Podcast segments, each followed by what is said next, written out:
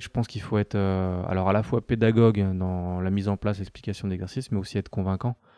Parce qu'on propose pas toujours des trucs qui sont marrants. Euh, et puis on n'a pas toujours le bon rôle. hein.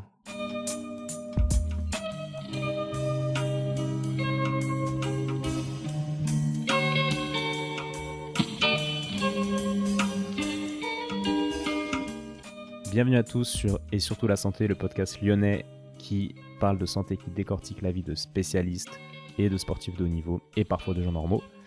Aujourd'hui, on a un spécialiste, on a Manu Lacroix qui est euh, préparateur physique à Lasvel Basket, le club actuellement leader du championnat de France. Donc c'est un honneur pour moi d'avoir euh, d'avoir Manu à mes côtés. Salut Manu. Salut Étienne. Donc euh, avant de commencer, on a pas mal de précisions à faire. Est-ce que tu peux te présenter, présenter ton parcours? Tu dis ce que tu as envie de dire.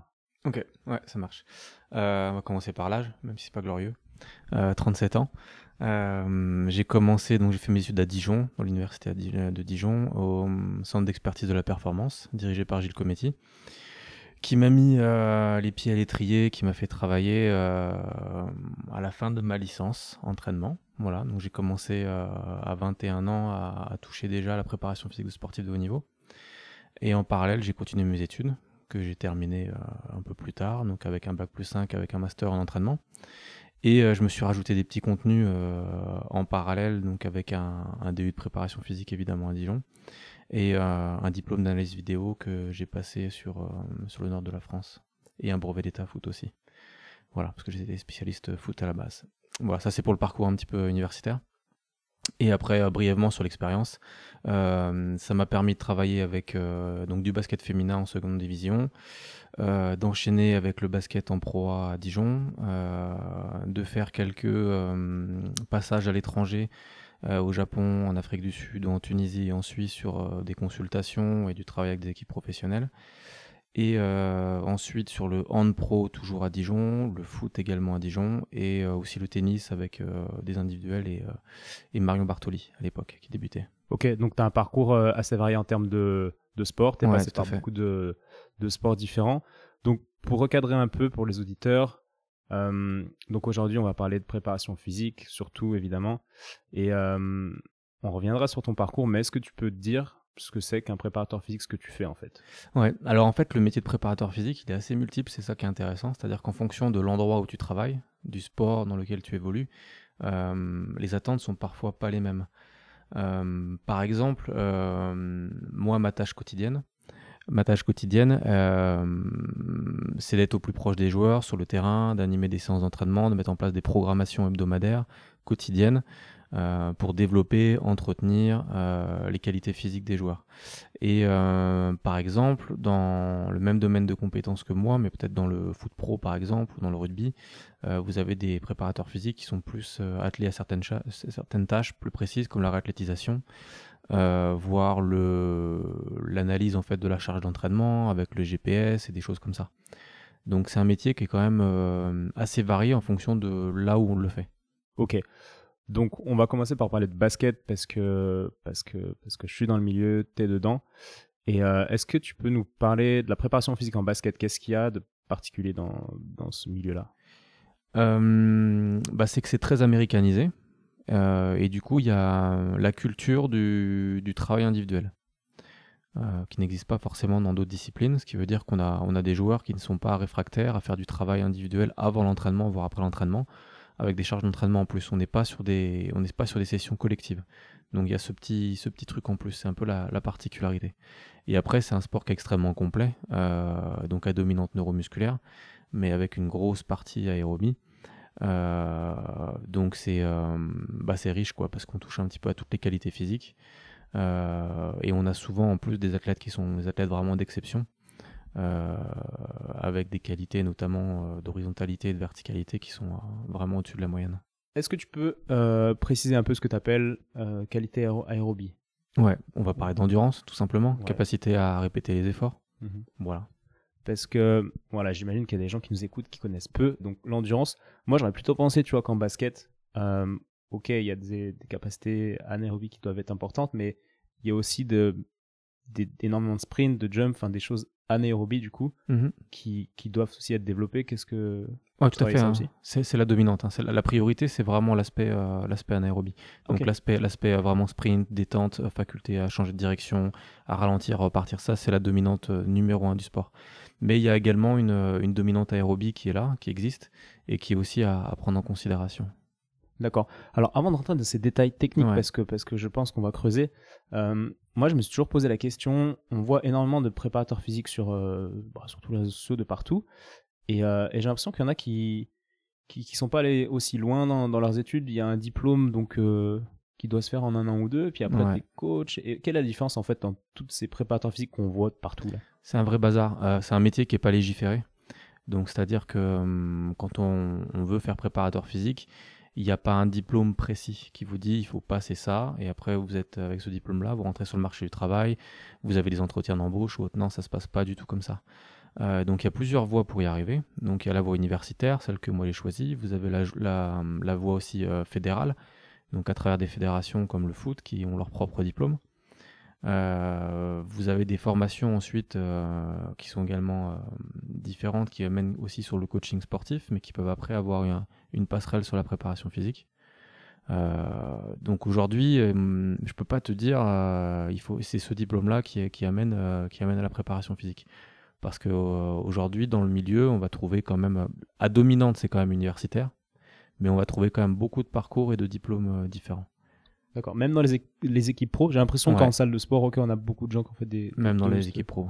D'accord. Ouais, ouais, quand même. Ok. Toi, qu'est-ce que tu, tu recommanderais pour quelqu'un qui voudrait être préparateur physique? Enfin, les places dans les milieux pro sont, sont chères. Ouais. Et euh, donc, en fait, c'est c'est juste du travail perso, des relations et, euh, Ouais, et des bons résultats. Ouais, tout à fait. Beaucoup de relations. Alors, dans, dans, dans l'aspect relation, il y a l'aspect péjoratif, c'est-à-dire, euh, on a un oncle euh, ou un parent qui est bien placé dans le sport professionnel, on va trouver un travail. Ça, c'est une vérité, ça existe. Euh, mais ensuite, dans le mon relation, il y a aussi quelque chose qui est un petit peu plus euh, agréable, c'est la notion de, de stage, de rencontrer des gens, de tisser des liens, de tisser des, bah, des relations de travail ou de confiance qui amènent derrière à avoir l'opportunité d'un poste par moment. Donc euh, il y a les deux aspects relation et je pense que le bah moi le deuxième évidemment c'est celui qui moi m'a fait rentrer dans, dans le milieu. Euh, mais en fait on peut euh, souvent on entend dire qu'on ne peut pas intégrer ce milieu si on n'a pas un copain ou quelque chose qui est bien placé, c'est vrai que ça aide, mais on peut très bien par des stages, par des par de l'observation, par euh, par du questionnement euh, arriver à trouver des, des relations. Parce que ouais, toi, c'est ce que tu as un petit peu fait à Dijon, tu avec Gilles Cometti, que moi je connais parce qu'il a fait un livre sur la préparation physique des Ouais. basketteurs que, que je lisais quand j'étais ado. Ouais. Et, euh, et donc, c'est lui qui t'a un peu fait rentrer, tester Ouais. des. Ouais, en gros, le, le, le deal, hein, c'était euh, tu travailles pour moi, pour mon entreprise, tu, tu développes des, des choses, tu travailles sur la préparation physique, sur les équipes qui, que j'ai dans mon centre. Et en contrepartie, je, bah, je finis ta formation je, et je t'ouvre aussi des portes. Ça, c'était la contrepartie. Donc, les portes, il me les a ouvertes. hein. Il m'a il m'a envoyé en stage à l'AS Monaco avec Didier Deschamps. Il m'a envoyé en stage à- au Paris Saint-Germain. Donc, euh, j'ai pu très vite euh, toucher au haut niveau et, et, et tisser justement euh, des relations. quoi. T'as eu la porte qui s'est ouverte, puis t'as bossé derrière comme il fallait, et puis Complètement. après, ouais, ça a été ouais, naturel, tout à fait. j'imagine. Tout à fait. Donc aujourd'hui, t'es à, à Lasvel depuis 2014, 2014. ouais. c'est ça Euh, On va rentrer un peu dans, dans, dans les détails. euh, J'ai plein de questions par rapport au basketteur, parce que bon, ceux qui écoutent et qui me connaissent pas, moi je m'appelle Étienne, je suis ostéopathe, et euh, donc je soigne des gens euh, complètement normaux, on va dire en cabinet, mais à côté, bah, j'ai des basketteurs pro, pas mal. Donc, euh, donc j'ai plein de choses qui m'intéressent sur le sujet. Pour commencer, moi, il y a un truc qui m'a toujours, qui m'a toujours choqué dans les centres de formation. Hum, la première question, c'est ça, c'est, je trouve que la charge de travail est énorme. Ouais. Et, et je voulais avoir ton avis sur ces centres de formation qui font jouer les jeunes en Cadet France, enfin maintenant ça s'appelle plus comme ça, mais en espoir et qui font doubler les matchs. Ouais, tout à fait, tout à fait. Bah, j'ai un a priori assez, euh, assez négatif sur le sujet. Je suis d'accord avec toi. Je trouve que de toute façon, euh, toute discipline confondue, euh, la charge d'entraînement qui est imposée sur, sur les jeunes en formation est, est souvent, je dis bien souvent, parce qu'aujourd'hui on a un petit peu un, un retour en arrière quand même par rapport à ça, par rapport à ça mais est souvent trop importante. Trop importante parce que euh, on pense que plus on va s'entraîner euh, dans la discipline et meilleur on sera. Et aujourd'hui, on sait, euh, par des écrits, par des études, par des suivis longitudinaux, que plus on diversifie ses activités jusqu'à l'âge de 14-15 ans, Et meilleur sera l'apprentissage, les apprentissages moteurs, meilleur sera le résultat escompté plus tard. Pas sur du court terme, mais peut-être sur du long terme. Euh, donc ça, c'est la première des choses. Et l'autre chose qu'on sait, c'est que hum, le jeune en formation, eh bien, entre le scolaire, euh, le travail d'entraînement qui est énorme, la répétition des matchs, il arrive souvent à des blessures. Et les blessures sont des choses qui vont à, l'encontre de la progression. Et puis même au niveau psychologique, j'imagine que ça joue. Je pense à, la, à André Agassi, en fait, par exemple. Tu vois, fait. T'as Mm. lu sa biographie ou Ouais, ouais, je l'ai lu. Mm. la dépression qui, qui se fait au milieu de sa carrière et, complètement. et on voit le rôle de son père depuis le début qu'il fait jouer au tennis comme un fou. Et, euh, et ça, donc du coup, en fait, c'est la chose à ne pas faire. Complètement. quoi. complètement. Dans, dans le tennis, ça arrive beaucoup. C'est-à-dire que vous allez regarder les. hum, En France, on est champion pour ça. Euh, des jeunes qui, à 11, 12, 13 ans, vont être les, dans le top 10 mondial, hein, vraiment, de la génération. Euh, et qui après disparaissent complètement et arrêtent. Quoi. Ça arrive régulièrement. Et moi, j'ai un basketteur pro international qui. euh, qui il y a quelques années, euh, quand je le, je rends visite, fait longtemps que je ne l'avais pas vu dans un hôtel, on avait un match le lendemain, me dit Manu, j'ai plus envie, quoi. J'ai plus envie. Le basket, j'ai plus envie. J'en ai trop fait. et il avait 26 ans, quoi. Donc c'est pas, c'est pas non plus 35 ans, quoi. C'est 26 ans, mais c'est- c'est c'est tellement. Tellement trop. Ouais, et donc, et donc toi, donc t'a- t'avais fait des, des travaux, un article, je sais pas comment on peut appeler ça, où tu, tu conseillais aux gens, justement, avec les jeunes, de, de travailler sur, euh, sur différents en Ouais, fait. ouais, tout à fait. ouais. C'est à travers des lectures euh, canadiennes. Euh, j'ai j'ai écrit un article qui s'appelle Le développement du, du jeune footballeur et je voulais un truc euh, un peu harmonieux et j'avais euh, créé, on va dire, un, un arc-en-ciel du développement du jeune. Et en fait, l'arc-en-ciel suivait en fait un, un volume de charge en fonction des qualités physiques, euh, en rapport par rapport à l'année du pic de croissance, et également en prenant en considération qu'il fallait diversifier les activités. Euh, et donc à un moment donné toucher à des activités autres euh, que le football. Et t'as pu mettre ça en pratique dans, dans certains clubs? J'en ai parlé au directeur du centre de formation euh, où à l'époque j'étais, euh, qui au début m'a dit non, on va pas faire sauter euh, deux heures ou trois heures de foot par semaine, c'est pas possible, etc. Qui après finalement était plutôt d'accord. Euh, malheureusement, j'ai quitté après le club, euh, je crois dans les six mois qu'on suivit, euh, justement pour venir à Lasvel, donc j'ai pas pu le mettre en place. Mais je sais qu'aujourd'hui ça se fait. Et moi, je le savais que ça existait parce que les vidéos que j'avais vues sur les, les formations, à l'époque c'était Anderlecht et l'Ajax d'Amsterdam en foot, qui sont des références absolues à l'époque, dans les années 90-2000, sur la formation du jeune, accordaient une place importante aux autres activités. Et donc j'ai des vidéos, on voit les petits de l'Ajax d'Amsterdam qui font de la gym, euh, qui font des choses euh, extrêmement différentes, qui font du judo, euh, donc qui apprennent le respect, qui apprennent également la tenue, le tombé, enfin des choses qui sont, qui sont évidemment transversales quoi. Et, et jusqu'à quand tu peux faire faire toutes ces activités aux petits? Enfin, tu dois, entre guillemets.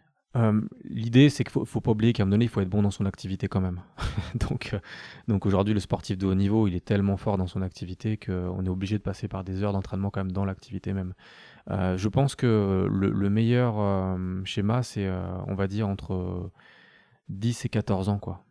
Voire même 15 ans, d'aller toucher toutes ces activités. Pour intégrer des facultés transverses à stage, tu Ouais, penses que c'est exactement. l'âge Ouais, exactement. Ouais, et j'avais commencé à réfléchir à, à un ordre justement des activités, euh, avec peut-être les activités gymniques euh, dans un premier temps, qui, amènent quand même un, gainage naturel, euh, du repère dans l'espace, de l'agilité. Enfin, c'est des trucs indispensables, quoi.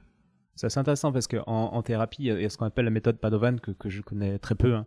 mais j'ai une collègue orthophoniste qui fait ça et elle consiste, donc je vais simplifier vraiment à fond, mais à reprendre toutes les étapes de la marche et du développement de l'enfant pour qu'il puisse acquérir ensuite les, des choses, euh, Ouais, tout à fait. voilà. ouais, mais ouais. reprendre en fait la base et, et c'est un petit peu le même modèle en fait. Tu fais reprendre des, des sports qui, qui vont euh, intégrer différentes, euh, comment dire, qui vont faire travailler en fait le jeune énormément de, Exactement.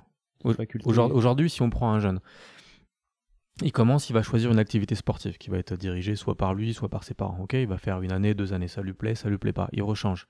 Il devient peut-être doué dans un sport. Voilà, peut-être à l'âge- déjà de 8-9 ans, hein, il peut être bien et coller un sport. Si à ce moment-là, il prend une double licence parce qu'il a envie, qu'est-ce qui va se passer? Moi, je 90% des éducateurs vont le dire bah non, tu dégages quoi. C'est-à-dire que tu vas choisir, il faut vraiment que tu joues, on a des matchs importants le week-end, il faut qu'on gagne, tu peux pas sauter les entraînements, machin, etc. Il va faire qu'une activité. Il va rentrer dans le cursus, il va faire que son activité. Imaginons, il rentre dans un pôle espoir, il va faire que son activité. Il enchaîne, il aura fait que ça. On sait aujourd'hui euh, que déjà l'EPS n'apporte plus quand même, euh, on va dire, euh, le nécessaire en termes de motricité de base. On voit bien comment l'EPS est devenu aujourd'hui. donc au final, en plus en sachant que les cours de PS vont peut-être même sauter pour le gamin qui va en transport études ou autre, hein, donc au final le gamin il va il va pas passer par toutes ces étapes comme tu dis qui sont qui sont la base quoi. Mhm. Donc sauter, se réceptionner, s'équilibrer, il y a la souplesse, enfin il y, a- il y a énormément de choses quoi. Et c'est la, la base au final du sport. C'est clair, c'est intéressant cet aspect de- d'hyper spécialisation parce qu'au final en société on retrouve un peu le même truc, tu vois. Dans les études, c'était bon à l'école, tu fais une Ouais. première S et ensuite tu fais une prépa, puis tu fais Ouais, complètement. école. Ouais, c'est pas faux. Et en fait, tu te spécialises à fond, mais tu deviens un peu, euh, comment dire, pas marginal, mais tu développes pas forcément les, les compétences euh, Ouais, utiles socialement, par exemple, pour vraiment Mhm. t'intégrer à la société. Tout à fait. Et euh, ça me fait penser à ça. Ok, donc 12, non, 10-14 ans, c'est l'âge auquel tu dois vraiment faire Ouais, j'irais bien jusqu'à d'activités. 15 ans, mais déjà si sur 10-14 ans tu, tu peux arriver à toucher toutes les activités. euh. Ouais, et ensuite, au sein d'un même sport, euh, ce qui est cool, c'est de faire jouer les, les gamins à tous les postes, j'imagine. Ouais. Par Ouais. exemple, je voyais, là, j'étais aux États-Unis il, y a- il y a deux semaines et je suis allé voir Golden State et je voyais Kevin Durant qui Ouais. faire, euh, je sais pas, il fait 2m11, je crois, Mhm. qui joue ailier et tu Ouais. te dis, mais c'est fou quoi. Et je pense qu'à un moment donné, il y a un mec qui l'a laissé jouer et qui l'a pas mis à l'intérieur Exactement. et, et, Et- qui l'a fait jouer. Et euh, c'est intéressant parce qu'on va rentrer dans la problématique euh, euh, du sport de haut niveau chez les jeunes, chez nous, c'est-à-dire que où l'objectif de l'éducateur, c'est de gagner des matchs. Et pour gagner des matchs, si tu as un grand, qu'est-ce que tu fais? Tu le mets dessous, tu le fais Tu le faire, mets euh, dessous, tu attrapes la balle, fini, voilà. sauf qu'il va pas développer toute sa dextérité ou Mhm. des choses qui vont, qui vont peut-être l'aider plus tard. Et ça, c'est une grave erreur, ça. Ça, c'est une grave erreur. Ouais. Et euh, je sais pas exactement comment ça se passe dans les autres pays, mais euh, là, c'est quand même quelque chose qui, qui est connu maintenant, ce... le fait de faire travailler les, Ah les oui. joueurs sur tous les postes. Ouais, Est-ce que tu as l'impression que les choses changent ou Ouais, les choses changent un petit peu? Non, non, Ouais. les choses changent quand même, je trouve.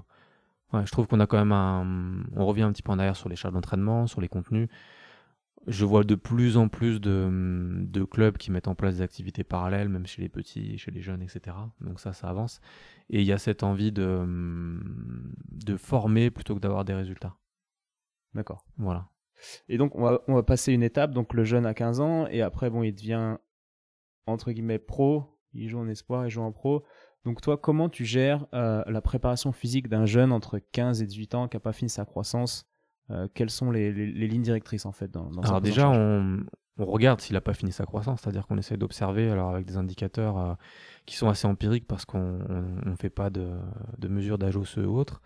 Euh, mais en tout cas, on, on mesure régulièrement les jeunes, donc on regarde déjà si ça évolue encore. Moi, quand le jeune arrive en détection à, à l'ASVEL, on lui pose beaucoup de questions, à lui et à ses parents, on essaie de savoir déjà l'année où en fait tout a commencé sur la croissance. Donc il y a une année où généralement tout le monde le sait, les parents, les gamins le savent, voilà, t'as pris 12 cm. Voilà, déjà on peut isoler une année. Après, on essaie de regarder un petit peu les, hum, douleurs, les pathologies qu'il y a eu. Est-ce qu'il y a eu le Miles Sever Est-ce qu'il y a eu Osgood? Est-ce qu'il y a eu des douleurs de hanche? Parce qu'on sait aussi que c'est assez chronologique par rapport à la croissance. Et, euh, en fait, on essaie de dresser un portrait du jeune, de savoir à peu près où il en est par rapport à sa croissance. Voilà, donc déjà ça, on le fait. Euh, et après, tous nos programmes sont adaptés par rapport à ça. Voilà. Donc on a par exemple des gamins euh, qu'on a euh, rentrés là cette année qui ont, qui ont 15 ans et on sait que certains qui sont, ils sont très très en retard par rapport à d'autres. Bah, on prend le temps, on fait d'autres choses, on a accentué sur la coordination, sur la souplesse, etc. Voilà, on prend le temps avec eux sur, sur les contenus. Par contre, on a des jeunes qui sont déjà en avance, qui au même âge, on sait, ils ont quasiment déjà fini. Enfin, c'est des bestiaux, quoi. Donc eux, euh, eux, ils peuvent commencer peut-être à travailler la force, etc. euh, un peu plus, quoi. D'accord, donc tu vas peut-être avoir un, un petit groupe qui va aller en muscu et l'autre qui va faire des exercices de, Voilà, de- complètement, de complètement. Ouais. de, de motricité ou de, ou de technique. Tout à fait. On essaie d'individualiser en fait chaque joueur, on essaie d'individualiser euh, la, la semaine en fait, tout le temps, sur les contenus et sur ce qu'on veut faire. Ok. Et, euh, et aujourd'hui, ça représente combien d'heures un jeune de, on va dire, de, de 16, 17, 18 ans Ouais, d'entraînement 17-18 ans, donc là on est sur un, sur un groupe cadet, on, on- on enlève hein, les, les, les joueurs professionnels alors, parce que Ouais, parce qu'il y a des jeunes qui sont intégrés dans l'équipe pro et qui, eux, jouent plus. enfin, ouais, s'entraînent plus. ouais, on en a un nous qui a, qui a 17 ans, qui est déjà un joueur pro confirmé et qui s'entraîne 5 heures à 6 heures par jour. Quoi. C- Comment vous le gérez, lui Par exemple, il a 17 ans, il est dans le groupe pro, il a pas fini sa croissance totalement. Com- Comment Ouais. vous faites? Pff, bah, déjà, il faut savoir à qui on a affaire. Euh, et là, en l'occurrence, pour ce, garçon, on a affaire à quelqu'un qui est d'un sérieux et en termes d'hygiène de vie exceptionnel et qui a la chance aussi, euh, ça on n'en parle pas assez, mais de vivre, euh, enfin d'être d'accord avec ses parents. Donc ça c'est une chance parce que on oublie souvent que les gamins sont en difficulté quand ils quittent un peu le foyer familial quand même assez tôt.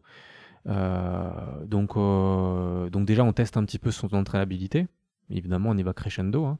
Et puis au fur et à mesure, on se rend compte qu'il est entraînable, qu'on n'a pas de signe de fatigue ni tendineuse ni musculaire, pas de blessure, on a de la performance, on a de la progression, donc on essaie de, contenir, de maintenir tout ça.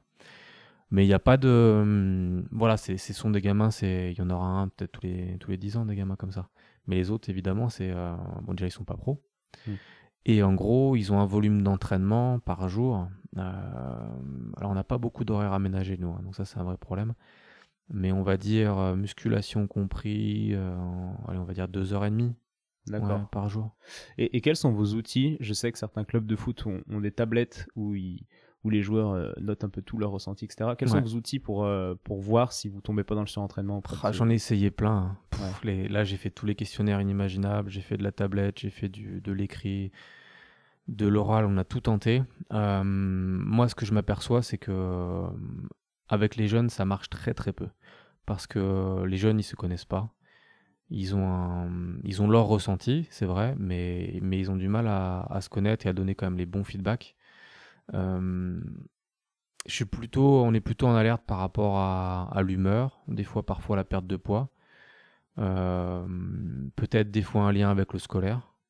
Voilà, on peut très bien avoir un jeune qui, en me donner euh, en état de surentraînement, commence un peu à avoir des problèmes au niveau scolaire, des attitudes, etc. C'est plutôt ça les, alertes, quoi. Parce que les signes de, RPE, de mesure de bien-être, on a essayé et honnêtement, on, ne trouve pas grand-chose de, de, corrélé et d'efficace. Hein. Ça, ouais, ça me rassure, euh, entre guillemets, parce que je cherche à, à développer aussi ce genre de d'interrogatoire. Je sais qu'il y en a énormément qui se font et j'aimerais bien intégrer des, des, des, questions de médecine chinoise qui sont complètement différentes, mais avec qui, qui, voilà, qui sont des indicateurs ultra précis, je trouve, enfin ultra efficaces. Et euh, bref, je suis en train de, de réfléchir. c'est intéressant si ça peut quelque chose d'un petit peu original. Euh, ouais, c'est original, mais peut-être un peu trop d'ailleurs. On, verra. Et donc, euh, bon, la dernière fois, oui, bah, pour ceux qui écoutent, c'est mon deuxième podcast, comme je disais, donc avec Manu, on se connaît. Donc, donc voilà, la dernière fois, on avait parlé de, de préparation physique intégré et de préparation physique euh, dissociée, je sais plus le terme que tu utilisais. Mm.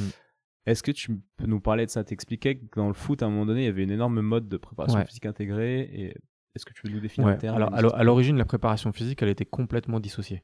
Donc dissociée, c'est-à-dire que hum, quand on fait une séance de vitesse, on fait des vitesses euh, classiques, sans ballon, etc.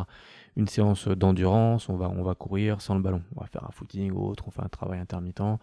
Euh, si on fait un travail de saut, on fait un travail de saut de haie ou autre, et euh, il n'y a pas de, notion avec le ballon. Euh, le premier qui a mis ça en place, c'est Jens Mangsbo, qui a mis ça en place dans les années 2000. Il était préparateur physique de la Juve. Alors lui, j'ai eu la chance de le rencontrer parce que, pour une anecdote, il a essayé de me recruter dans son club à l'époque où il bossait. Il avait, il avait signé un contrat avec le Panionios d'Athènes. Mhm. Et en gros, il m'a fait passer un entretien à, Copenhague, donc c'est un professeur d'université, donc il m'a fait passer un entretien à Copenhague dans son, bureau là-bas. Euh, moi, je le connaissais parce que pour moi, c'était une légende. Hein. C'est un mec euh, qui, avec la Juventus dans les années 2000, a tout gagné, quoi, avec l'époque de Zidane, etc. C'était le préparateur physique. Euh, donc voilà, et que quand je suis arrivé là-bas, moi j'avais des conceptions qui étaient quasiment uniquement dissociées. Et au final, on a commencé à discuter, évidemment, dans l'entretien, il me dit bah, fais-moi un plan d'entraînement, une programmation ou autre, etc. Donc moi, tout, tout bon élève assidu que je suis, je fais ma petite programmation dissociée, etc. Et il regarde, il me dit, bah moi ça me va pas, euh, la vérité c'est l'intégrer. Il m'a posé un livre sur la table, il m'a dit, tu as une heure et demie, tu le lis, je reviens dans une heure et demie, euh, et on fait le point.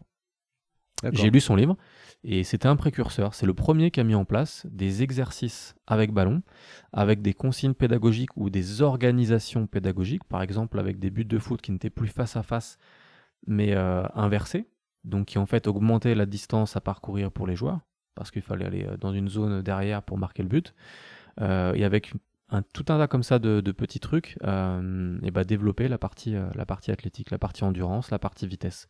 C'est le premier. Honnêtement, c'est vraiment le premier, je pense, hein, en tout cas à ma connaissance. Donc du coup, euh, pour cadrer, préparation physique intégrée, c'est-à-dire que tu n'utilises pas de, de choses qui ont rien à voir avec ta discipline. Euh, si, si tu fais du ça. foot, tu vas utiliser le ballon de foot et tu vas. C'est ça. ok, ça, ça peut être un jeu, ça peut être un jeu, ça peut être quelque chose organisé avec le ballon, mais euh, c'est sous forme jouée. Ouais, sous forme jouée. Contrairement à la préparation physique dissociée qui, elle, tu, tu laisses le ballon et tu vas faire euh, des squats, enfin tu prends des, des poids ou des trucs. et- Exactement, exactement. Voilà. Et, euh, et ensuite, ce qui s'est passé, c'est que le, FC Barcelone est arrivé, a régné un petit peu sur le monde du foot, a impressionné tout le monde par sa qualité de jeu, évidemment. Euh, et nous, euh, bon français, on s'est dit, euh, on va faire comme eux, quoi, parce qu'on on n'est pas plus con qu'eux, on va faire la même chose, la même méthode d'entraînement, et, euh, ça va marcher. Euh, et donc ils sont un petit peu intéressés à ce qui était fait au Barça et euh, ils se sont aperçus qu'ils faisaient énormément de choses avec le ballon, Euh, notamment sur des jeux réduits ou autres, et que le travail aérobie était fait avec ballon, que même le travail de force était fait avec ballon, où ils comptaient le nombre de changements de direction en fait avec les, les outils GPS pour savoir euh, bah, combien de fois il avait poussé fort sur la jambe gauche, sur la jambe droite, pour savoir si c'était une séance de force ou pas, et après il rajoutait du travail en plus dissocié. D'accord. Et, et voilà. Et du coup, on, on s'est dit, bah, si eux ils font ça, c'est peut-être pour ça qu'ils sont au-dessus de- du lot euh, techniquement, dans la prise d'information, euh, dans le jeu du foot, et on va faire la même chose euh, en France. Et c'est là qu'est arrivée euh, donc cette mode, parce que pour moi c'est une mode, euh, de préparation physique intégrée, où dans le foot, si on faisait quelque chose sans ballon, on se faisait virer, quoi. Pour faire simple. Voilà. Donc toi, dans ta tête, t'étais plutôt en mode préparateur physique qui faisait de la préparation dissociée, puis t'as Ouais. rencontré ce mec qui était un peu euh, Ouais, une figure inspirante pour toi, et donc là, t'as changé un peu. Com- comment t'as évolué ensuite? Tu t'es- t'as pris ce- les idées Ouais, du gars et j'ai pris ces ça. idées et je me suis dit, ok, je vais, je vais essayer parce que parce que c'est vrai qu'il y a un aspect motivationnel pour les joueurs qui est, qui est intéressant, un aspect ludique, euh, qu'on peut travailler peut-être deux choses en même temps. Euh, après, je me suis posé des bonnes questions. Je me suis dit quand même, c'est pas, ça me paraît trop beau et euh, inefficace dans certains domaines, comme la force, peut-être même la vitesse, où j'ai du mal à croire en fait qu'il peut y avoir un transfert. Par contre, sur l'aspect aérobie, peut-être l'aspect coordination, agilité, il peut, y avoir des choses intéressantes à, mettre en place. Et donc j'ai intégré ça moi dans, ma, façon de faire. Et aujourd'hui, je demande souvent, régulièrement, euh, sur des contenus, euh, à intégrer dans l'entraînement basket des, bah, euh, des données physiques. Voilà, soit avec un, entraîneur adjoint sur un travail individuel. Moi, je vais lui demander plutôt une dominante euh, vitesse. Il va mettre en place des situations où le joueur il va, il va pousser fort sur les appuis, il va être plutôt horizontal qu'autre chose. Et aussi beaucoup sur l'aspect euh, l'aspect endurance, qui ça me fait gagner un temps fou, moi. D'accord. Et donc au final, avec les joueurs, tu, Ouais. tu fais un peu des deux, quoi. Exactement. Ouais. Exactement. Parce que c'est vrai que d'un point de vue extérieur, moi je suis pas du tout dans là-dedans, enfin un petit peu, mais extérieurement on va dire.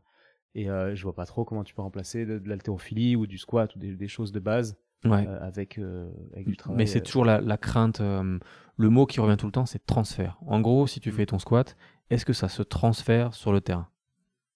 Voilà, c'est la, question piège que tout le monde pose et, et une bonne partie, je pense, des, des coachs, alors après tout dépend des générations, des sensibilités, euh, vont dire qu'il n'y a pas de transfert. Et à partir de là, ils vont pas vouloir euh, faire de squat.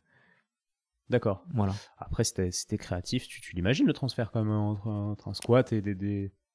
Euh, je, je sais pas si c'est une idée d'être créatif ou, ou plutôt d'être, euh, je sais pas, euh, lucide, curieux et, et ouvert. Je Oh. sais pas. Et toi, ta pratique de, de préparateur physique, elle est un peu euh, guidée par ce que veut le coach et les gens autour de Bien toi sûr. ou Tu Ah fais ouais. pas ce que tu veux là, par exemple? Si, j'ai beaucoup de chance. J'ai rarement connu des coachs qui m'ont qui m'ont imposé des choses. C'est arrivé. dans le tennis professionnel, c'est arrivé. Si, voilà. Euh, c'est arrivé ponctuellement dans le foot. Dans le basket, pas trop. Mais, euh, mais j'ai plutôt beaucoup de chance. Mais c'est vrai que ma manière de travailler a toujours été influencée par le coach parce que c'est lui qui va mettre son cadre. Euh, c'est lui qui va, qui va mettre aussi sa qualité d'entraînement.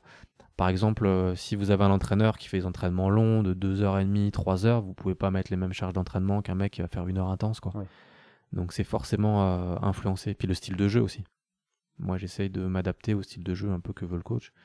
Euh, ça, c'est quelque chose qui est, euh, C'est-à-dire qui est important. si, ça, si ça court de tous les côtés, tu travailles Voilà, faut savoir, faut, voilà, faut savoir quelle est, quelle est la demande un petit peu.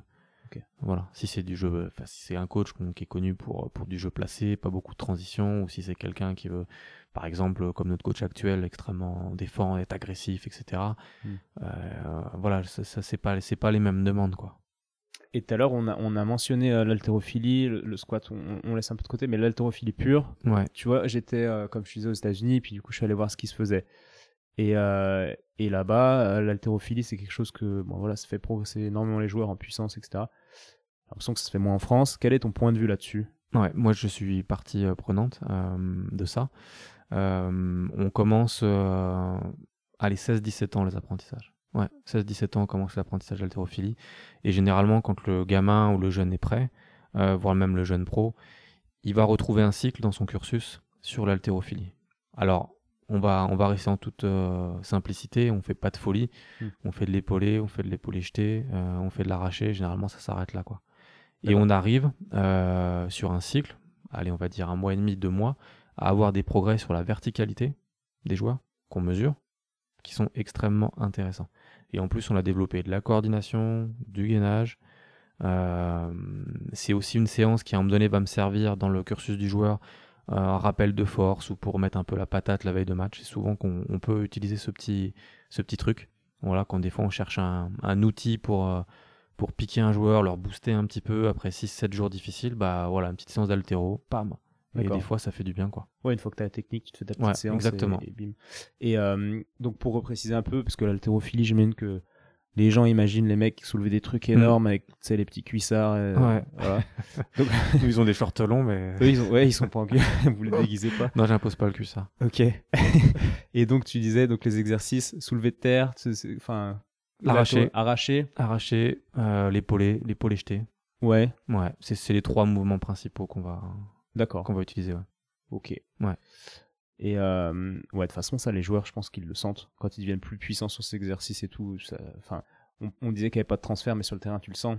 Ah, c'est évident. À partir du moment où tu fais de l'altéro et des choses comme ça, enfin, moi, c'est ce que Ouais. je pense à 100% Ouais, tout à aussi. fait. Mm. Euh, voilà, tu, tu le ressens instinctivement sur le terrain que tu étais plus rapide, plus réactif, plus, plus puissant. Ah, quoi. puis t'as des cannes, donc sur le, sur le, sur le tir notamment, c'est des choses qui sont extrêmement importantes, d'avoir des cannes, d'avoir des, des vrais appuis, rentrer dans ces appuis.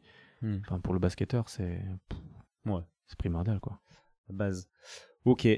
Et euh, autre question, si tu avais un, budget illimité, qu'est-ce que tu mettrais en place euh, pour ton équipe en prépa physique? Ah, c'est une bonne question, ça. Euh, un budget limité Eh ben, déjà, je pense que je recruterais des, gens pour travailler avec moi. Parce que en étant tout seul, il y a des choses qui forcément nous échappent. On ne va pas être partout. Et après, je mettrais des gens, quelqu'un peut-être, on va dire, sur la, la mise en route, l'échauffement, euh, l'éveil, euh, et quelqu'un sur l'aspect récupération, quoi. Être, euh, être plus pointu sur euh, les entrées et les sorties de séance.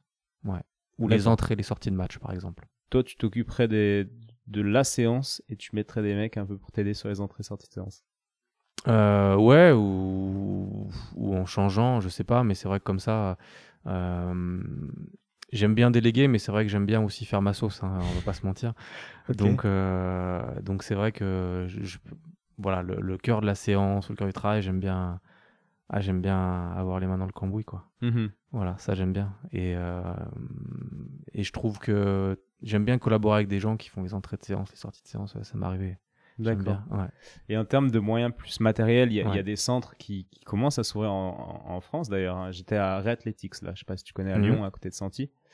Euh, voilà, eux, ils ont un, un sauna, on va faire un peu de pub, hein, parce que j'ai trouvé ça assez cool. Au sous-sol, ils ont un sauna avec un bain froid Ouais. et des salles où tu peux faire des traitements, quoi. Puis il y a des, des, des- des machines de pressothérapie, euh, game ready, tout ça. Ouais. Je trouve ça assez cool. Qu'est-ce que toi, tu, matériellement parlant, tu, tu mettrais à disposition aux joueurs si tu avais des sous? Si j'avais des sous, bah évidemment tout pour avoir un panel euh, le plus performant possible et euh, pour s'adapter un petit peu, euh, pas à la volonté du joueur, mais des fois aussi à son ressenti. Parce qu'il y a un aspect dans la récupération qui est essentiel pour moi, c'est le bien-être. Et le bien-être, il, est- il est mental, quoi. Et des fois, on a des croyances. Et moi, ça me dérange pas que des joueurs aient des croyances, tant que ça marche, évidemment. Mais quand un joueur ou quand quelqu'un a l'impression d'avoir fait quelque chose qui l'a aidé pour récupérer, pour moi, il a déjà récupéré. Hmm. Et c'est une, une évidence. Euh, on, on voit bien toutes les expériences qui montent sur les, les, enfin, l'effet placebo, des choses comme ça, c'est- immense, quoi. Et il y a, y a des petits trucs à gagner là-dessus. Et euh, donc voilà, donc déjà avoir un panel là-dessus. J'aime beaucoup tout ce qui est cryothérapie euh, corps entier, mais dans les chambres. D'accord Voilà, dans les chambres froides, je trouve que c'est assez, assez intéressant. Évidemment, l'aspect anti-inflammatoire, mais aussi euh, l'aspect relâchement sur euh, voilà, le choc thermique, etc., la baisse de fréquence cardiaque. Enfin, c'est des choses, euh, voilà, le fait de, de prendre une bonne claque, de bien dormir. voilà, Ouais. c'est des choses qui sont assez intéressantes, je trouve. tout ce qui est balnéo, que ça soit bain froid, bain chaud, c'est aussi des alternatives qui sont sympas. Et après, j'aime bien que les mecs, il y a des mecs que j'encourage et qui achètent aussi les, voilà, les, comment dire, les chaussettes. Ouais, les chaussettes de. Pour le de récupération, voilà, il y a pas mal de choses. Donc moi, je trouve que c'est bien quand. D'accord. Puis ouais, comme tu dis, quand les mecs ont leur routine qui marche, mmh en tout cas pour eux, bon, très bien quoi. T'as as remarqué des, des trucs, t'as des, des, des, anecdotes un petit peu sur euh, des, des, choses euh, marrantes, de, de, de, croyances, de routines de certains joueurs Ouais, mais c'est pas compliqué. euh, je me suis aperçu, euh, j'ai fait le point en 6-7 années, c'est une anecdote que je sortais quand j'enseignais à Dijon, je la sortais tout le temps quand je parlais de l'échauffement. les joueurs professionnels ont donc des routines d'échauffement, mais ils ne dérogent à rien la plupart ne dérogent à rien. C'est-à-dire que vous avez le stretch au même moment, au même endroit, de la même manière, tout le temps. Et vous ne pouvez pas changer le truc. Voilà. Euh, c'est des, des, routines, c'est des choses. Ça va être, je sais pas, euh, j'avais un joueur à Dijon, c'était tout le temps euh, une serviette qui plaçait sous sa tête, une autre là, on étirait l'ischio de telle manière, à tel moment, à 20 minutes avant le match. Ça, ça, on faisait ça, après on se tapait dans la main. C'était comme ça tout le temps et on ne déroge jamais. C'est-à-dire que c'est tout le temps à la même minute, au même endroit du terrain. Et ça, les joueurs, ils l'ont. Ils ont tous des petits trucs. Euh, donc, c'est pas un mythe, hein, le, le non, la pub avec la chaussette là de. Exactement. Non, non, c'est pas un mythe. C'est pas un mythe. Et la routine, ça rassure. C'est mm. d'accord. Un être humain, quand il a, quand il a sa routine, ça le rassure. Mais je pense qu'un sportif professionnel dans sa préparation, avoir sa routine et en gros euh, ne pas être surpris par, euh, par l'inconnu, ouais, ça le rassure dans sa préparation, quoi. Donc avoir les, bonnes sensations, écouter son corps. Et voilà, et, c'est pour ça que ça va, ça va défier même toutes les théories, c'est-à-dire qu'à un moment donné, il fallait plus s'étirer passivement euh, pendant l'échauffement, sinon c'était pas bon, etc. Mais il y a des mecs, ça leur faisait du bien, quoi, de sentir, d'avoir les contraintes un petit peu euh, passives sur le muscle, s'étirer. Et ça, c'est la vie, quoi. oui, tu peux pas changer. C'est ce que m'expliquait euh, Jean-Marcel Ferrès, un, ancien médecin de l'équipe de France de foot, qui, a gagné en 98. Puis il me disait, mmh il y a des mecs, euh, bon, les gars, ils faisaient des assouplissements carrément euh, avant l'entraînement, quoi, ou avant les matchs, alors que tu sais très bien qu'il faut pas faire ça, quoi, en théorie. Mmh, mmh. Mais il me disait c'était une croyance, donc tu, tu pouvais rien dire en fait. Fallait laisser, tu avais plus de risques en fait en leur disant de faire les choses correctement qu'en euh, leur laissant faire leurs conneries, parce que c'était intégré, c'était une croyance pour eux. Ouais, tout à fait. Et, puis je pense que hum, pendant 6 ans, je sais pas, 6-7 ans, tu fais tout le temps la même connerie, mais si tu es performant, efficace, que tu n'as pas de problème, bah vas-y, continue à faire tes conneries, quoi. Hmm. Puis le jour où, où t'es plus efficace, là, on, reprend les choses en main, quoi. Bah voilà. Peut-être que, bah ouais, parce qu'en plus, il faut, il faut arriver à avoir une justification pour dire on va changer ce que tu fais quand même. Ouais. Pas le dire comme ça du jour au lendemain. Euh. Ouais, bien sûr. Et, et par rapport à, cette notion d'échauffement, euh, ben, dans le basket, c'est très différent euh, du foot. Hein. Le, le, foot, bon, on les voit s'échauffer. Et tu disais, un jour, on discutait, et puis tu me disais que dans le foot, ils avaient cette culture de l'échauffement. Ouais et que dans le basket c'était vraiment euh, c'était à l'arrache quoi. Au bout de deux trois trucs ils allaient dunker et puis euh, ouais, ouais ouais ouais c'est ça hein, pour euh, alors ça commence à y venir mais c'est vrai que moi ce qui m'épate hein, c'est le basketteur qui arrive il fait deux allers-retours et il va péter un dunk quoi. Donc enfin c'est enfin voilà l'impulsion il y a des contraintes il y a beaucoup de choses quoi. Donc si le, muscle est pas prêt si enfin c'est chaud quoi. Mais c'est pas trop dans la culture quoi. Je sais pas si c'est par fainéantise ou ou parce que c'est comme, c'est comme ça depuis la nuit des temps. Mais c'est vrai que c'est pas trop la culture. Alors ça commence à y venir parce qu'on voit bien sûr euh, les joueurs un petit peu regardent ce qui se font, ce qui se fait à haut niveau, et on voit bien en NBA les, les process euh, d'échauffement sont longs. Euh, enfin, il y a, y, a, y a, beaucoup de choses. Quoi. Il y en a qui vont en salle de muscu, il y en a qui sont sur le terrain. Il y a, y a, beaucoup de choses. Quoi. Donc ça commence à venir. Ouais, c'est plus long. Après, moi, tu vois, c'était super intéressant parce que là, j'étais aux États-Unis avec Fabrice Gauthier, tu sais. Le, mm-hmm. Donc, oui, pour ceux qui connaissent pas, c'est un ostéo français qui est à Los Angeles qui s'occupe de des joueurs enfin de beaucoup de joueurs NBA quoi. Bref, et euh, il y avait euh, Charlotte qui jouait à Los Angeles et du coup Batum lui passe des places, on va voir le match. Bref, après on discute avec Batum et Parker à la fin du match. Et puis euh, moi j'ai halluciné parce que je me suis rendu compte qu'il y avait les mêmes les mêmes conneries en fait qui se faisaient en NBA que, que celles qui se font à Lasvel, que celles qui se font mm. en, en, National 2. En fait, je pensais que plus on montait en niveau, moins on voyait de conneries mais c'est pas toujours vrai, tu vois. J'ai vu des anecdotes, j'ai entendu des choses, voilà, de joueurs qui, au niveau de gêne de vie, c'était pas du tout ça, et c'est hallucinant. Et euh, est-ce que, est-ce que tu pourrais nous parler de, l'hygiène de vie, de, de, hors échauffement, en fait, de manière globale des, des joueurs, de ce que tu as vu un peu dans, dans le basket? Euh, J'ai toujours dit qu'un jour j'écrirais un livre. Quand je sortirais de ce milieu-là, énorme. J'écrirais un livre pas pour balancer sur les gens, mais pour euh, enfin donner quand même la réalité quoi, de, de ce qu'est le, le, monde du sport professionnel. Quoi. Euh, parce que quand je raconte des anecdotes autour de moi, amis, famille, les gens, des fois, ils me disent Mais non, c'est des conneries, quoi. Ils me prennent pour un fou. Euh, et quand on parle d'hygiène de vie, voilà, j'ai vu, vu des choses qui sont, qui sont inimaginables inimaginable. D'accord. Tu pourrais nous dire des choses qui se sont passées il y a longtemps, on va dire, pour pas que ça te porte préjudice, mais qu'on se marre un peu. Ouais, euh, bah tout simplement voilà, euh, à Dijon, un pivot américain qui avait euh, plus de 200 matchs NBA, donc vraiment qui est un joueur, vraiment un gros joueur quoi. Bah entraînement, je sais plus, c'était 16 heures peut-être, entraînement 16 heures. Arrivé 14h50 à la salle avec euh, un Big Mac, euh, qui mange son Big Mac, qui se lèche les doigts avec un petit peu de sauce potatoes. Euh, à 58, il, met, il lasse les chaussures. À 59 sur le terrain et à 16h, on s'entraîne quoi.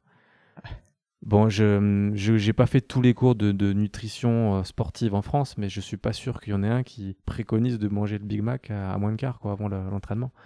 Ouais. Donc voilà, des, hum, Bon, ça, c'est des détails, mais hum, j'en avais un autre aussi qui m'avait rendu fou. C'est. Euh, on sait qu'il y a une fenêtre importante euh, à la suite de l'effort physique, à la, suite du match, où il faut soigner sa récupération, bien manger, où il y a un, retour euh, du glycogène plus vite, etc. Bref, on fait attention à cette fenêtre-là. Putain, j'avais un mec, et on était à peine rentré dans le bus, soit pour aller à l'hôtel, soit pour rentrer il se, il se buvait, c'était 1 litre 5, deux fois 1 litre 5 d'oasis ou d'une boisson sucrée comme ça, et qui s'enfilait euh, des paquets de bonbons euh, Haribo, les plus sucrés du monde, là, je sais plus le, nom là. Ouais. Mais c'était fou quoi. Mais c'était complètement fou. Et c'était, dont, et c'était euh, on parle d'un litre 5, c'est d'un litre 5 quoi. Et là j'ai entendu des, des joueurs, euh, allez, d'autres équipes, hein, c'est pas la nôtre, euh, qui, ont, qui, qui, sont des joueurs majeurs euh, de, du championnat de France et qui boit au petit déjeuner un litre, un litre 5 de coca, quoi. Enfin, c'est, juste incroyable. c'est juste incroyable. C'est fou parce que parce qu'on se rend pas compte. Moi, plus je travaille avec des gars dans le haut niveau, plus je me rends compte en fait que j'idéalisais beaucoup de choses et, eh oui. et qu'en fait. Euh, Exactement. Exactement. Exactement. Et les mecs performent. Alors pas tous. Certains ne durent pas. Exactement. Je pense que dans la, sur la durée, ouais. Et à un moment, tu, tu payes ce genre de conneries. Ouais, c'est ça, ça se paye. Mais quand même, l'anecdote que j'ai sur le litre 5 de Coca, c'est un mec qui a performé, qui a fait rêver la France il n'y a pas longtemps. Vraiment. Ok. Ouais. Mais c'est fou. Après, je pense que génétiquement, bah tiens, on va parler un peu de génétique, mais il y a des anecdotes qui, qui, sont connues dans le milieu du basket sur Michael Jordan, par exemple, quand il était euh, à Barcelone pour les JO. Ouais. Apparemment, le gars enchaînait ses, ses 18 trous de golf, ses soirées poker et le lendemain il jouait et puis il mettait 20 points. Donc je suis d'accord que le niveau il était clairement au-dessus, mais je pense que génétiquement il y a des mecs qui sont vraiment au-dessus. C'est évident, c'est évident. Tu sais, on pose beaucoup la question aux jeunes, euh, ils font quoi tes parents? Parce que euh, on se rend compte que un gamin, euh, un gamin qui, qui, aura un parent, qui aura peut-être été athlète, je dis bien athlète, qui aura fait de l'athlète à haut niveau et peut-être euh, l'autre qui aura fait autre chose, il aura des, prédispositions génétiques sur la qualité musculaire qui sont, qui sont énormes. Hmm. Euh, j'ai souvenir d'une discussion euh, avec, je travaillais avec Jacques Monclar, et sur son petit qui était à l'époque au centre de formation, Benjamin qui était au centre de formation de Dijon. Et je discutais avec Jacques, je lui dis putain, mais ton fils, il a des qualités d'explosivité, de détente incroyables, il a un pied de fou.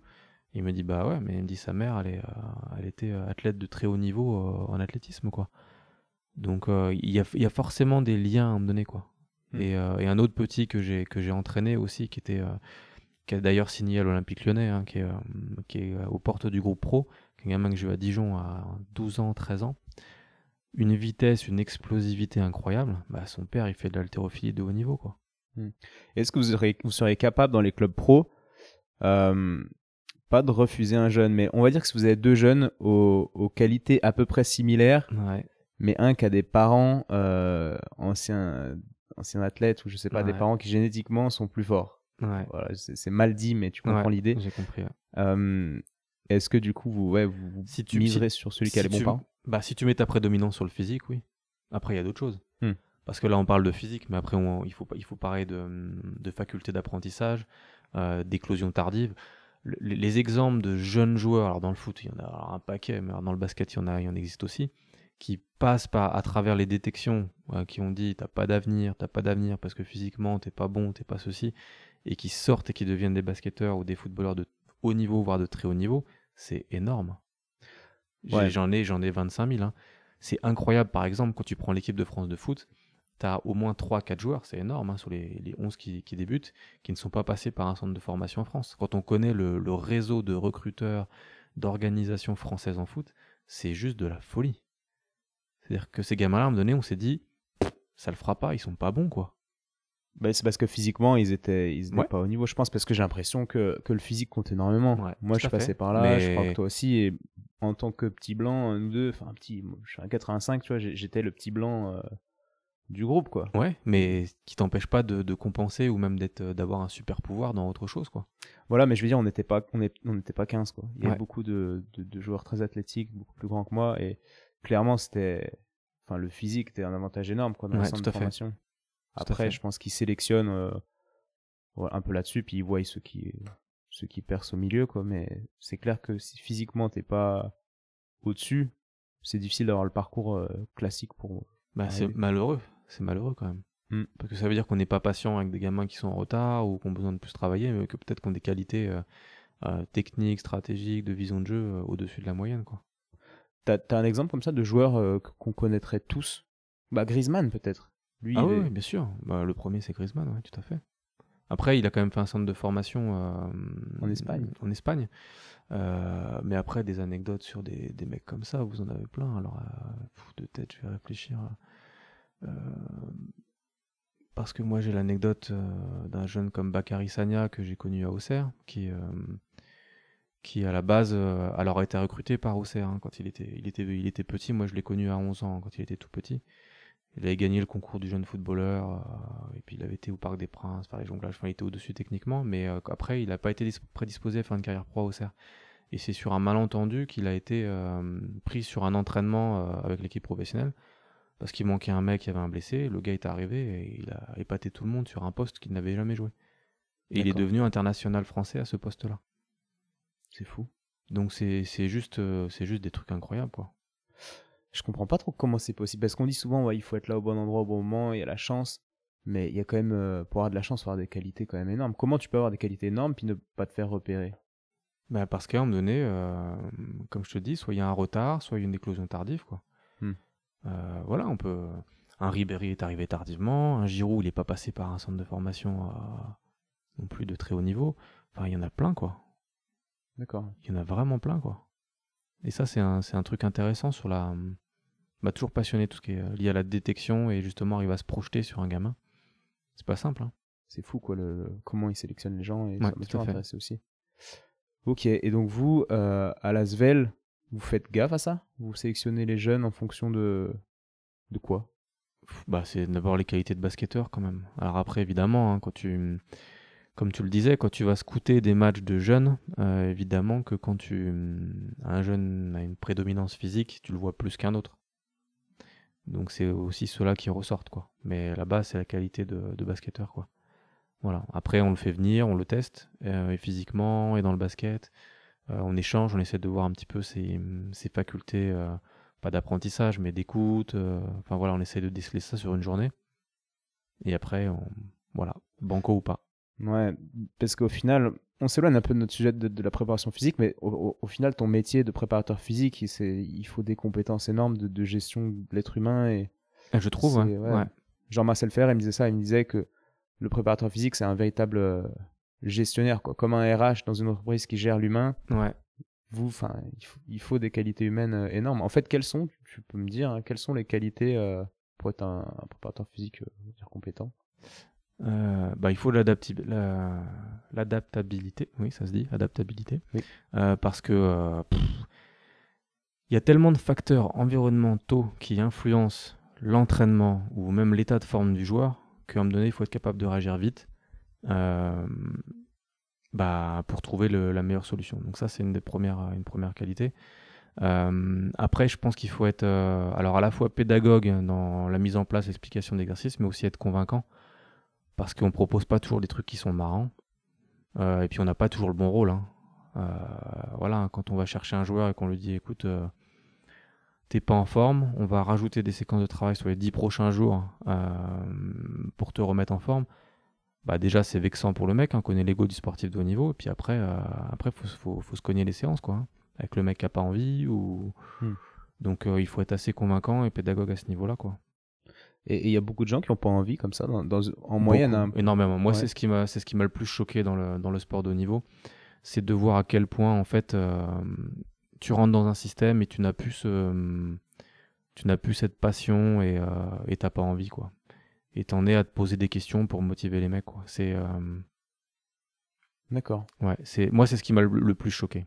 Alors après je, trouve que hum, toi j'ai connu plusieurs sports. À un moment donné j'ai commencé avec le patinage de vitesse. C'était des et c'était des, des jeunes français qui c'était pour les Jeux Olympiques à Salt Lake City. Donc, euh, et les mecs, ils s'entraînaient, euh, ils avaient trois entraînements au quotidien, trois entraînements. Hein. Donc le premier à 5h30 pour des raisons, euh, parce qu'après ils allaient en cours, un autre entre midi et deux, un autre le soir. Et ils allaient en cours, ils bossaient, etc. Et ils s'arrêtaient jamais, ils se blessaient pas, ils bossaient quoi. Et aujourd'hui, quand on voit un sport collectif, un mec qui a une heure et demie d'entraînement, qui vient, qui traîne des pieds, qui, oh, on va pas s'échauffer, on va directement faire le truc, oh, on va pas récupérer, ça à quoi? Oh, on va pas faire ça. C'est waouh! Donc c'est pas toute discipline. Hein. Euh, il y a des disciplines, euh, franchement, euh, ce qui se cogne en termes de, de charge de travail, de, d'hygiène de, vie obligatoire pour tenir, c'est énorme. Mais dans le sport collectif, on arrive quand même à avoir des trucs de fou, quoi. Ouais. Et être choqué, quoi. J'ai clairement cette impression-là aussi, parce que j'imaginais aussi avant que quand tu étais pro, tu bossais toute la journée, mais en fait, d'ailleurs, est-ce que tu peux décrire une semaine type Bon là, vous jouez deux matchs par semaine avec le bah, même. Est-ce que tu peux décrire une semaine type en fait de, pour les joueurs? Ouais. pour qu'on se rende compte ouais. Je, rebondis juste sur ce que tu as dit parce que j'ai lu un truc intéressant l'autre fois. Euh, j'ai perdu le nom du coach qui l'a dit, euh, qui l'a dit à la télé. Et en parlant d'un jeune joueur, il disait euh, qu'il se trompait parce qu'il n'avait pas compris que le, le, métier de footballeur professionnel était un métier à temps plein. Ce qui veut dire que à mmh. temps plein, c'est pas seulement une heure et demie dans la journée où il y a l'entraînement, c'est-à-dire que c'est à temps plein. Il y a aussi ton matin, qu'est-ce que tu fais, ton petit déjeuner, etc. Ça fait partie du métier. J'avais trouvé ça bien. Euh, par rapport à l'emploi du temps, alors nous, on, joue deux matchs par semaine. Hein. D'accord? Mmh, mmh. Donc là, par exemple, sur le, on va faire la, dernière semaine qui s'est passée. On a joué le, dimanche à 18h30 euh, à, Dijon au championnat de France. Euh, bon, comme c'est pas loin, on est rentré le soir même. Le lendemain, le lundi, on a fait une séance récupération, activation et mise en place stratégique le soir. Voilà. Euh, le lendemain, le mardi, euh, on avait mis un entraînement le matin qui était euh, donc optionnel ou imposé à certains joueurs, qui était plutôt sur du tir ou du travail physique. Le mardi soir, on avait un entraînement collectif qui était le dernier préparatoire pour le match du mercredi en Coupe d'Europe. Ok, donc attends, je te coupe. Donc là, lundi, mardi, déjà, le joueur. Le joueur classique, on va dire, il fait deux ans, il s'entraîne tous les jours une fois une fois. une fois. une heure et demie, il vient pas en avant, ça lui prend deux heures et demie de sa journée. Ouais, c'est ça. S'il veut pas faire d'autres choses de son côté, en fait, il joue à la play, enfin, il fait ce qu'il veut, et puis après, il resterait deux heures et demie seulement. Voilà, en gros, c'est ça. Et encore, c'est, on s'entraîne moins que ça, là, actuel, à hmm. actuel, si on répète les matchs. Le mercredi, il y a entraînement le matin, c'est le jour de match. Voilà. entraînement vidéo. tranquille, shooting, euh, Exactement. léger. Ouais. Le match le soir. Euh, on a repris euh, aujourd'hui par une séance de récupération avec moi d'une durée de 45 minutes, une heure. Voilà. Demain, on a encore un entraînement optionnel le matin, plus un entraînement obligatoire le soir. Donc, demain, vendredi, entraînement matin optionnel, c'est-à-dire qu'il y a des mecs qui viennent pas le matin. Voilà, tout à fait. Ouais. Qu'est-ce qui fait qu'un mec vient ou pas? C'est son temps de jeu Soit, alors, soit, voilà, c'est ça. Soit on l'impose parce qu'il a besoin de travailler en plus, soit le mec, euh, bon, c'est au bon vouloir, quoi. Il se sent d'avoir besoin d'envie de sentir le ballon ou de faire mm. un travail physique, bah il vient, quoi. C'est un peu la... un truc à la carte, quoi. Ok, donc optionnel le matin et euh, entraînement le soir. Obligatoire le soir. Voilà. Samedi, jour de match, le matin, entraînement du matin de match, match le soir. Et dimanche, on va faire une séance euh, certainement de récupération en fin d'après-midi. D'accord. Donc en gros, pour faire simple, c'est quotidien. C'est une fois. Et parfois, vous avez une journée complète de repos. Et après, vous doublez. D'accord. Ouais, en gros, c'est ça. Ok. Mais avec la Coupe d'Europe, c'est du quotidien. D'accord. Mais ce qui, en termes d'heures, ok, c'est physique, c'est intense, mais c'est quand même pas énorme. Non, c'est pas faux. à côté. C'est marrant ce que tu me disais par rapport à l'anecdote, parce que l'autre fois j'étais à l'aéroport et puis je, croise l'équipe de Fuenlabrada, une équipe espagnole. Ouais. Et je me mets à discuter avec l'entraîneur, qui est un entraîneur qui a fait énormément d'équipes nationales en Amérique du Sud, euh, beaucoup d'expérience, c'est Nestor, Nestor Garcia, je crois. Ouais. Super intéressant. Et, et je lui demande comment ils organisent leur journée, les, les, grands joueurs. Tu vois, je lui demande de me parler de Ginobili, qui l'a coaché. Et donc Manu Ginobili, qui est voilà, un très très grand joueur de basket. Et, et pareil, il me disait, mais basketteur, c'est, c'est du plein temps. C'est de 8h à 8h le soir, 8h du matin à 8h le soir. Et il me disait, bah, tu lis, tu te renseignes, tu regardes des matchs. Et lui, euh, voilà, sa vision, c'était que, en fait, tu bossais autant qu'un mec qui était dans une entreprise euh, ouais, tout à fait. 35-40 heures, quoi. Ouais. ouais. Mais ça existe trop rarement. J'ai l'impression aussi. mais ça existe trop rarement. Hmm. Quelle est ta vision, toi, justement, de. Parce que Comment tu perçois le, le, préparateur physique à travers ton regard d'ostéo? Et euh, parce que j'imagine que évidemment tu es euh, forcément en collaboration avec, euh, avec ces mecs-là. Et comment tu t'organises justement aussi pour les, pour les joueurs que tu suis Est-ce qu'il y a un lien? Il y a il y a un lien. Alors moi, la préparation physique, bah, je, suis, je suis fan parce que, parce que j'en fais moi-même. Je vais dans une salle, donc je sais, voilà. Et puis j'ai été basketteur. Donc euh, j'ai toujours trouvé ça aberrant. Par exemple à Strasbourg en ce moment, donc grosse équipe du championnat de France, il n'y a pas de préparateur physique, je sais pas si tu sais. Si si je sais. Donc le coach, euh, je l'ai vu l'autre fois hein, et je l'ai croisé, je lui ai demandé, il m'a dit que le kiné euh, faisait ce boulot-là et moi par exemple ça, je trouve ça aberrant, mmh qu'il n'y ait pas un mec dédié à ça. Pour moi c'est primordial la préparation physique et en termes de prévention, moi mon but c'est d'accompagner les joueurs et de faire en sorte qu'ils bah, qu'ils aillent bien, qu'ils se blessent pas, qu'ils fassent une grosse carrière, etc. C'est-à-dire que contrairement aux, gens du club qui veulent que le joueur performe à un instant T, donc ils vont le pousser, puis après, voilà, il, gagne un titre, mais en attendant, ils l'auront poussé à fond, puis s'il se blesse l'année d'après, euh, c'est plus leur problème. Ah, là, tu touches un vrai sujet, c'est le, débat euh, santé et sport de haut niveau. Hmm. Parce qu'évidemment, le sport de haut niveau, on est borderline. Hmm. Euh, et on dit que c'est le nom de ton podcast, je crois, le sport est bon pour la santé mais je crois que le sport de haut niveau n'est pas bon pour la santé. C'est et surtout la santé. Mais c'est presque ça. C'est presque ça. et, ça, c'est un débat qui est assez intéressant parce que parce que le sport de haut niveau est mauvais pour la santé, non? Tu Ah bah, bah je suis d'accord, mais surtout comme euh, comme c'est fait. Et moi, je serais président d'un club, ben évidemment, je donnerais, enfin, je dirais au docteur de bourrer le gars d'un anti-inflammatoire pour qu'il performe. Sauf que voilà, sa rupture du, je dis n'importe quoi, du tendon d'Achille, il va se la faire l'année d'après euh, dans, l'autre club. Donc le président, il, il aura gagné ou il aura fait son mieux du club précédent, puis, puis peu importe. Mais moi, tu vois, je suis là pour avoir du recul un peu sur la, la carrière des joueurs. Et euh, pour répondre à ta question, l'aspect la prépa physique, c'est euh, c'est indispensable. Et au niveau de la prévention, pour moi, c'est la chose la plus importante, en fait, tout simplement. Donc, euh, ça, pose aussi une, question. Je voulais savoir ce que tu pensais de ça. Parce qu'avec mes joueurs, bon, ils ont leur prépa physique dans leur club, mais l'été, avec euh, un collègue, on va leur organiser des, choses, etc. Et, euh, et moi, à terme, j'aimerais en fait que les joueurs, les gros joueurs qui peuvent se le permettre et qui ont la volonté, parce qu'il n'y en, a pas énormément au final, j'aimerais que ces joueurs-là aient un staff perso, un petit peu comme en NFL, où chaque joueur va à l'entraînement pour, euh, pour l'aspect technique, puis tout l'aspect prépa physique, prépa mentale, etc. est géré par un staff perso que le, le gars paye de lui-même, en fait. Tu vois, c'est un peu des. Ça me fait penser. Euh... J'ai beaucoup cette vision aussi d'entreprise où, où, tu vois, quand tu es consultant, bah, tu consultes dans les entreprises. Et puis ensuite, ben, ton salaire, ok, il est, il est lié à l'entreprise, mais tu es ton propre, ton propre patron. Et en fait, j'aimerais bien qu'à terme, enfin, je pense que c'est l'avenir des grands joueurs et des grosses carrières, c'est que chaque joueur est son propre patron, il a son staff avec lui, euh, avec lequel il bosse, et il fait du consulting dans les clubs. Un an ici, quatre ans ici. Mais voilà, moi je pense que l'aspect prépa physique, il doit être aussi euh, fait de manière continue euh, sur l'ensemble d'une carrière et de manière logique. Ça doit être continu, c'est complètement. Qu'est-ce que tu en penses de, de cette histoire? Bah, c'est extrêmement intéressant euh, parce que ça amène de la continuité, ça amène de, de la confiance aussi, et surtout tu t'extériorises un petit peu le, le, travail, et ce qui est des fois bien parce que comme tu l'as dit, ça peut être conflictuel avec un club des fois, parce qu'il y a des. Mm. Mais il y a aussi un risque. Euh, tu vois, pour reprendre un exemple, euh, euh bah, je pense qu'on peut le citer, hein, mais euh, ouais, il n'y a pas de problème. Quand Livio Jean-Charles euh, s'est fait drafter, euh, et qu'il est revenu à Lasvel. C'est l'année où moi j'arrive au club et en gros il est, il est dans son année, il a un an ou deux ans je crois pour signer son contrat NBA et donc les Spurs misent sur lui et donc font venir un entraîneur personnel pour lui pour le développer à Lasvel. un entraîneur des Spurs. Un entraîneur des Spurs qui vient à Lasvel, donc il rentre et voilà. Donc comme évidemment c'est le club de, de Tony Parker, on accueille extrêmement bien l'assistant, il rentre même dans le staff de l'équipe, etc. Ça se passe extrêmement bien, tu vois, c'est vraiment très bien. Sauf que euh, ça posait un gros problème parce que lui, il était là sur un développement individuel du joueur.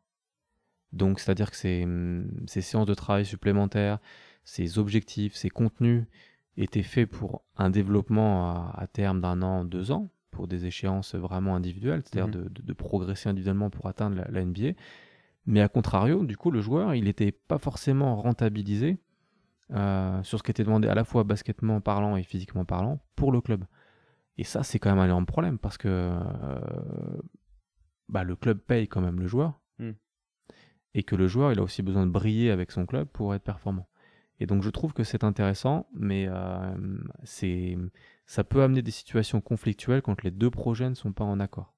Et donc, concrètement, qu'est-ce qui s'était passé au niveau de, de, c'est qu'il s'entraînait à, évoluer par exemple physiquement alors que le, club, la proie n'était pas. Bah, déjà, il avait une charge de, travail qui était, qui était extrêmement importante et qui lui amenait certainement un manque de fraîcheur euh, sur, les, sur, les, sur les matchs. Quoi. Ça, c'est la première des choses. Euh, ensuite, je te dis n'importe quoi, hein, j'ai plus l'exemple précis, mais imaginons euh, le mec, il est parti sur lui développer son tir à 3 points, mais le club, est, pas, le, coach n'est pas du tout dans le projet de le faire tirer à 3 points, hmm. par exemple. Euh, et plutôt de le faire jouer euh, proche du panier, donc de travailler des choses très différentes. Bah, par exemple, vous êtes, le mec il fait 6 heures par semaine de tir à 3 points, il travaille pas proche du panier, et le week-end le coach lui demande d'être performant proche du panier. Ouais, c'est pas cohérent. C'est absolument pas cohérent. Il faudrait que le projet du club avec ce joueur soit euh, en continuité avec ce que le prochain club attend. Exactement. Ouais. Exactement.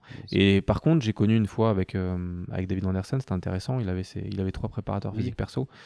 Euh, donc David Anderson, c'est un, grand joueur de basket qui a gagné 3 euh, Euroleague. Euh, et quand il est arrivé à Lasvel, il avait 34-35 piges, je crois. Mm. Quelqu'un qui était vraiment féru de préparation physique. Et en fait, avec ses préparateurs physiques, putain, ça s'est passé super bien, quoi. Parce qu'en fait, le, la ligne directrice pour eux, c'était de mettre le joueur dans un état de forme, on va dire, continuel et de travailler en fait sur des choses qui étaient déjà établies entre eux. Donc une certaine motricité, euh, de course, un certain travail de force qui a amené, qui a amené on va dire, un, état de forme euh, de maintien, mais ça n'allait pas au-delà, c'est-à-dire que derrière, après, il y avait encore de la liberté pour moi, pour affiner, pour travailler, et, euh, et surtout, il y avait, il y avait rien de, contraire à, nos objectifs, quoi. D'accord. C'était hyper intéressant. Pour, pour que ce schéma marche, donc il faut aussi que qu'il y ait une super communication entre le préparateur perso du joueur ah, et toi et il y a moyen de faire les choses très très bien en fait s'il y a complètement, la bonne... complètement, complètement. Mais, mais aujourd'hui, euh, dans le milieu du foot, on sait que ça existe énormément. Euh, et je, je, suis persuadé, alors j'ai quelques informations, mais je ne détiens pas l'ensemble des informations de la France entière, mais je suis persuadé que 90% des préparateurs physiques de club ne connaissent pas les, les mecs perso et ne connaissent pas les contenus, quoi. C'est quand même, euh, c'est hyper compliqué, quoi. Je trouve tu peux répéter, les préparateurs perso ne connaissent pas les contenus des clubs, les, les projets le, préparateurs physiques qui sont en club, donc le préparateur physique par exemple, allez, on prend l'Olympique Lyonnais qui est ici, préparateur physique de l'Olympique Lyonnais. Euh, je ne suis pas sûr qu'ils connaissent tous les préparateurs physiques personnels et qu'ils soient au courant des contenus qui sont faits en dehors du club. Hmm. Donc, pour moi, la, les séances, déjà, la première des choses, c'est que les séances de travail doivent être effectuées au club. Ouais, pour que le gars, pour que l'équipe qui, paye le joueur puisse avoir un petit contrôle et, et, voit que, le travail est cohérent, ouais, clairement. Mais oui, effectivement, je pense que ça se fait pas trop. Non, ça se fait pas. Non. Et euh, putain, c'est quand même un problème, je crois. Ouais, bah carrément. Mais je vois beaucoup de gens sur, euh, sur les réseaux qui postent des choses. Mm. Et, bah ouais, moi aussi. Et je demande souvent ça, la relation avec le club. Et c'est vrai que, bah, aussi, il y a la barrière de la langue et tout, des fois, qui fait que. Ouais c'est compliqué, mais. Parce qu'on reste dans un rapport euh, patron-employé, quoi. Et le, patron, ça reste quand même le club, hein, c'est lui qui paye, quoi. Bien sûr. Mais tu. Ok, donc tu es quand même d'accord que ce serait un modèle assez cool que le joueur et son staff pour superviser un peu sur, la continuité de sa carrière et que ce staff-là soit euh, en cohérence totale avec le club euh, où le joueur est. Ouais, tout à fait. Ou tout du moins, si ce n'est pas en cohérence, au moins en transparence. Déjà. Puis, mais toi, par exemple, tu es ouvert à ce que des gars ramènent leur préparateur mental, physique, et, puis qui, qui bossent avec toi. Ouais, ouais, c'est ouais, c'est possible, c'est possible. Après, euh, évidemment, euh, ça, hum, imaginons si tout le monde fait ça, euh, putain, tu, tu flippes un petit peu parce que tu te dis, bah, Que tu contrôles plus rien. bah tu contrôles rien Ouais. et tu fais plus grand chose, quoi. Ouais, c'est super intéressant parce que moi, c'est c'est ma vision de, de l'avenir du très haut niveau. Tu vois, que le joueur ait son petit staff et, et je bosse là-dessus.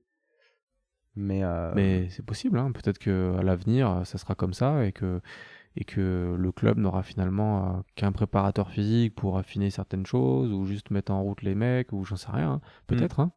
peut-être. peut-être, hein. peut-être que c'est l'avenir de, la- de la profession, du développement, c'est possible. On verra. Sachant que, sachant qu'aux aux États-Unis, ça se fait de plus en plus Ouais. et qu'on a tendance à être un peu euh, en retard, c'est péjoratif, mais à suivre ce qui se fait là-bas avec plusieurs années de décalage. Donc Ouais. peut-être que ce sera le, le cas. Peut-être.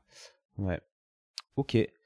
On va arrêter le podcast. Je pense que ça fait au moins une heure. Donc, euh, bah, merci, euh, merci beaucoup Manu pour euh, ta Bah, merci à toi. hein. et, et tes connaissances. C'est trop cool. On se tient au courant. Peut-être qu'on fera un deuxième épisode. Je sais pas du tout ce qui va se passer dans la suite de ce podcast, mais peut-être qu'on fera une version 2 dans, dans un an. Tu sais Ça marche. Allez, Ok. Bon, merci beaucoup. À bientôt Manu. à plus. Bye.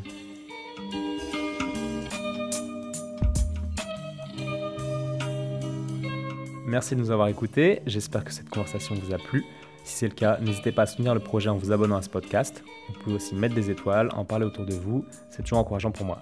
Merci encore et à bientôt.